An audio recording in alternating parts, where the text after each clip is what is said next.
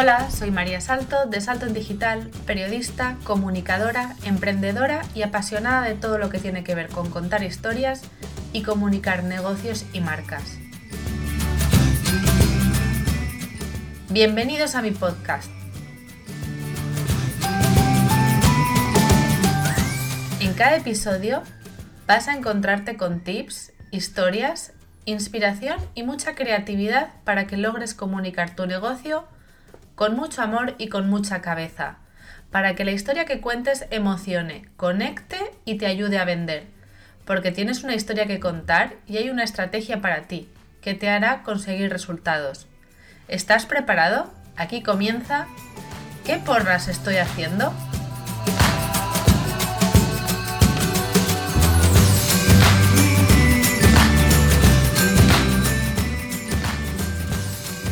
Hola, muy buenas aquí en el episodio número 11 del podcast de ¿Qué porras estoy haciendo de Salto en Digital? O sea, yo misma, María Salto.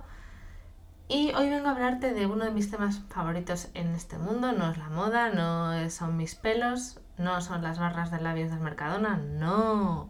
Uno de mis temas favoritos del mundo mundial es Pinterest. Sí, ese lugar al que acudo cuando busco algo, donde cuando quiero pasar el tiempo y hoy que me hace muy feliz porque es todo tan bonito, todo es tan Pinterest. ¿Por qué me gusta tanto Pinterest? Bueno, me gusta mucho porque es una de las herramientas principales que uso en mi estrategia de marketing para hacerme visible. Sí, es cierto, Pinterest te puede hacer visible porque Pinterest te acerca y te lleva a esa gente a la que tú quieres llegar, o sea, a tu cliente ideal imágenes o los vídeos que muestra, porque de cómo sean esos pines, de cómo sea esa imagen visual, de lo atractiva que sea y de lo interesante que le parezca a tu cliente ideal, pues dependerá el éxito o no de que la gente pinche en ella, ¿vale?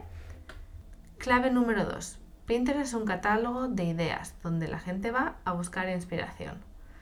Y eso está relacionado con la clave número 3, que es que cómo es el usuario de Pinterest. El usuario de Pinterest está en modo descubrimiento. ¿Esto qué quiere decir? Que no vamos a... Cuando usamos Pinterest, bueno, no vamos a ver que nos encontramos y sin más y a enterarnos de cosas, no. Tenemos un problema concreto, eh, queremos una solución, vamos a Pinterest, lo encontramos y pasamos a la acción.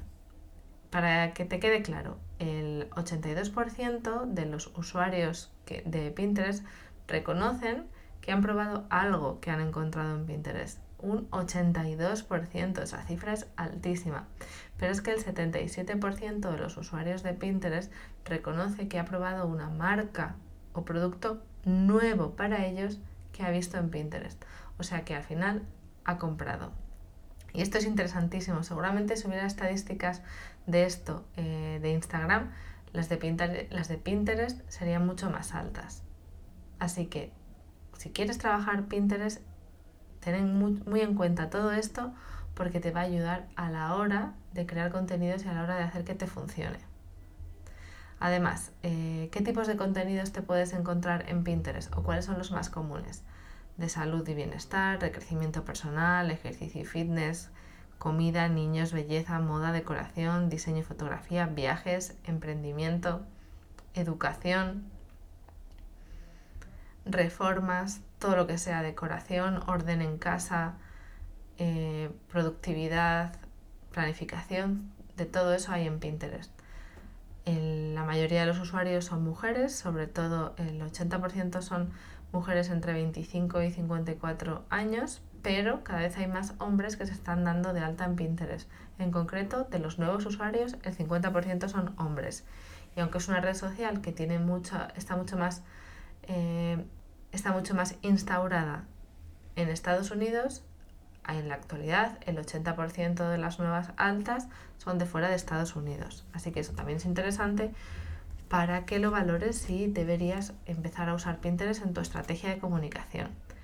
La cuarta clave de Pinterest y por la que vale su peso en oro es que multiplica el tráfico, pero además un tráfico cualificado. ¿Y esto cómo es así? Cuando tú subes, como Pinterest es un buscador, cuando tú subes un contenido, que subes un pin o un vídeo, ¿no? Una imagen o un vídeo, ese pin lo asocia siempre a un link. Ese link es tu web y cualquier persona que, que, se encuentre con ese contenido tuyo en Pinterest, que lo guarde, que lo repine en sus tableros, que sus seguidores lo vean, que lo guarden y así por, eh, hasta el final de los días del mundo, el link original siempre va a ser a tu web o a la página que decidiste en su momento eh, incluir como link. Esto quiere decir que también te vale para ponerlo en tu tienda online, en Etsy o llevarles a Amazon o a tu perfil de Instagram o a tu canal de YouTube según el objetivo que tengas. Para mí es más interesante siempre trabajar o combinar estrategias, ¿vale? Combinar estrategias de links, pero siempre que haya contenido en tu web, bueno, por varias razones. Una de ellas es que a Google también le gusta que actualices tu web eh, y en tu web tienes el control de las estadísticas y de lo que hace el usuario cuando llega allí.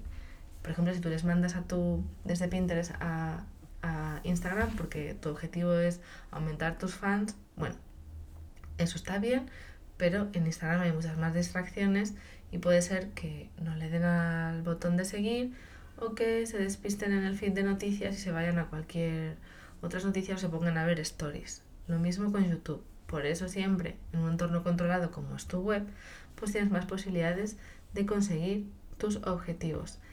Y ahora vamos al punto número 5 de, de las claves que te estoy contando de Pinterest hoy.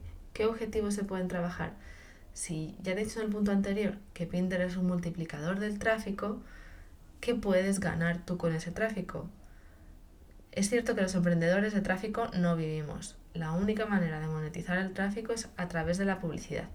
Y no siempre es recomendable, porque eh, la, publicidad no da tanto dinero, necesitas tener, necesitarías tener un volumen de visitas de tráfico enorme para que la publicidad te compense. Y a veces ni por esas te compensa el valor o la influencia que puede tener sobre tu imagen de marca. Por ejemplo, eh, los formatos de anuncios. No hay nada más molesto que entrar en un blog y que se te abran pop-ups o vídeos por todos lados que te sean difíciles de cerrar. A mí eso siempre me echa para atrás y me da mucha rabia. Y la otra razón es a veces quienes están anunciando nuestra web.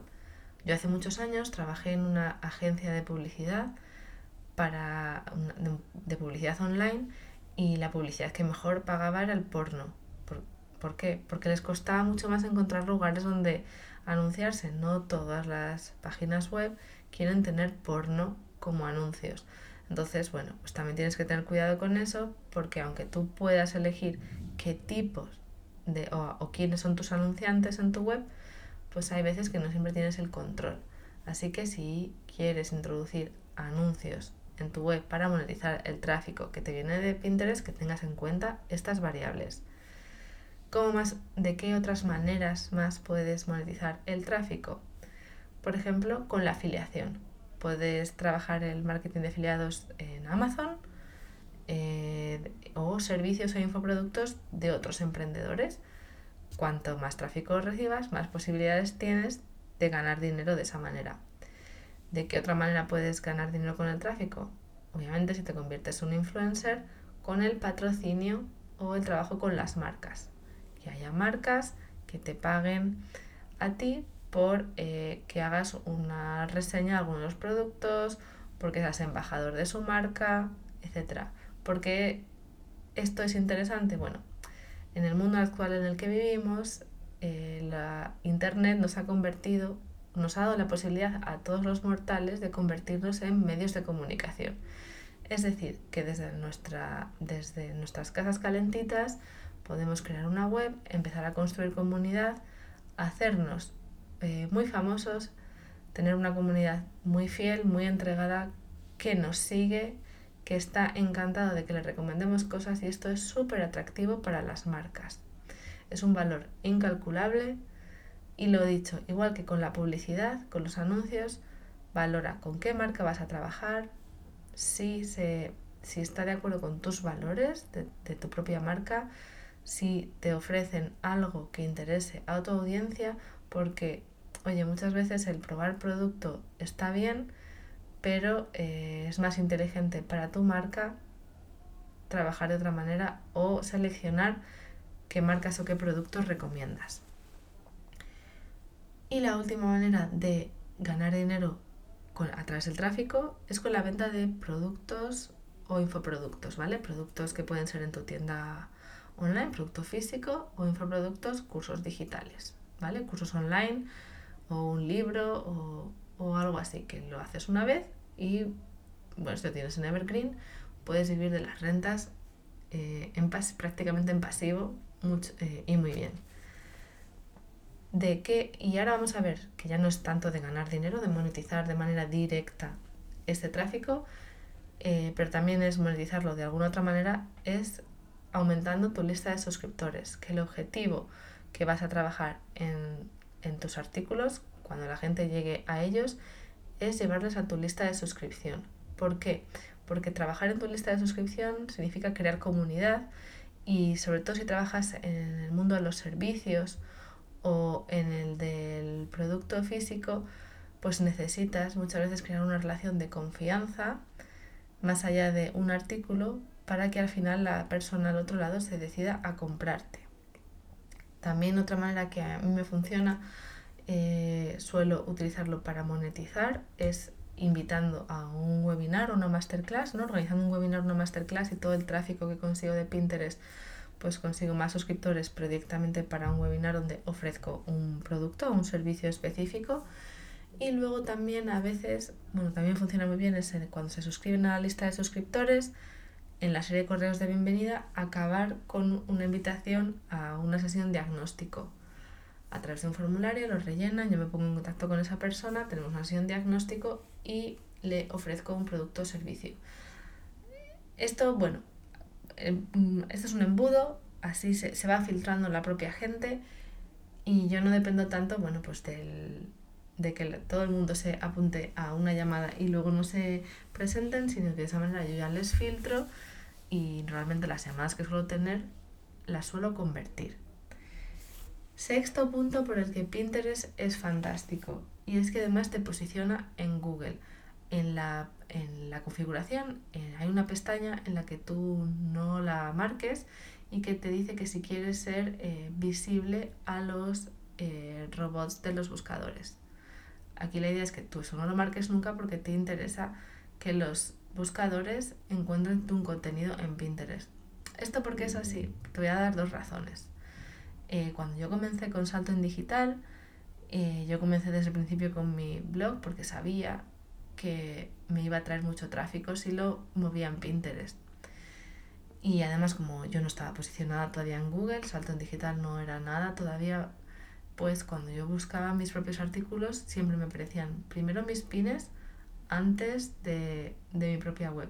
Y la segunda razón es que eh, de los usuarios de Pinterest, la gente que, que llega a Pinterest, eh, no ha buscado en Pinterest, ha buscado en Google la mitad de todos esos usuarios. Eso quiere decir, pues eso, que Google te posiciona y que en Google aparecen como resultados pines de Pinterest, sobre todo si buscamos la parte de imágenes. Así que, mm, bueno, trabajas en Pinterest y además te posicionas en Google, me parece un puntazo extra muy interesante a considerar. Y el punto número 7 es que como Pinterest es un buscador y sabes que tienes que posicionar tus contenidos, ¿cuáles son esos primeros pasos que tienes que tener en cuenta para posicionar tus contenidos? Lo primero de todo es tener una cuenta business que te da acceso a las analíticas y a hacer publicidad en la plataforma, pero es que además te permite verificar tu site y habilitar los pines enriquecidos. Esto que suena así como muy fashion y muy pro, en realidad es nada más que decirle a Pinterest que eh, tu web es tuya y que tus artículos y las imágenes que la gente o tú mismo puedes pinear desde tu web son tuyos. Además, los pines enriquecidos es que es como que le pone una etiqueta de, de, quién es el autor de ese contenido. Entonces, si tú habilitas los pines enriquecidos y cualquier persona del mundo entra a tu web, coge un artículo y le sube a Pinterest, pues siempre va a decir que ese artículo es tuyo y vendrá con tu nombre. Si te metes en mi Pinterest y ves mis pines, verás que tienen una imagen con mi cara y eh, una descripción. Y eso es un pin enriquecido. Para posicionarte tienes que incluir tus palabras clave. ¿Dónde? Pues en la descripción de, de tu bio, de quién eres y el nombre, y luego en los pines y en los tableros. En el nombre y en la descripción de los pines y los tableros, y luego además puedes usar hashtags que colocas en la descripción de los pines. Todo esto puede que te parezca un, lío y, digas, tú, madre mía, mm, no he tomado nota. Bueno, pues o puedes rebobinar el episodio o te voy a dejar en las notas del podcast un link para que te descargues, eh, para, bueno, para que te apuntes a un video training que he preparado sobre Pinterest con cuatro vídeos donde te explico y te muestro cómo hacer todo esto que te he contado ahora en este episodio. Eh, solamente me tienes que dejar tu, tu email y te llegará al momento los cuatro vídeos. Son cortitos, o sea, quiere decir que no te va a llevar mucho más de 40, 42 minutos los cuatro vídeos y tiene un gran contenido de valor y yo me lo he pasado pipa preparándolo. Así que nada, te invito a que me dejes tu email y te lleguen eh, a la bandeja de entrada este video training. Cualquier duda que tengas sobre lo que te he contado de Pinterest, no sabes si es para ti, si a tu negocio le va a venir bien, si vas a tener la capacidad de sacar tiempo para trabajar en una estrategia de contenidos o en hacer todo esto, oye, me buscas en Instagram, que soy arroba salto en digital, me mandas un mensaje privado y yo te contesto encantada. ¿Que prefieres el email de toda la vida? Pues hola arroba saltoendigital.com y yo te, y lo mismo, te contesto encantada. Y con esto y un bizcocho nos vemos en el próximo episodio. Un saludo.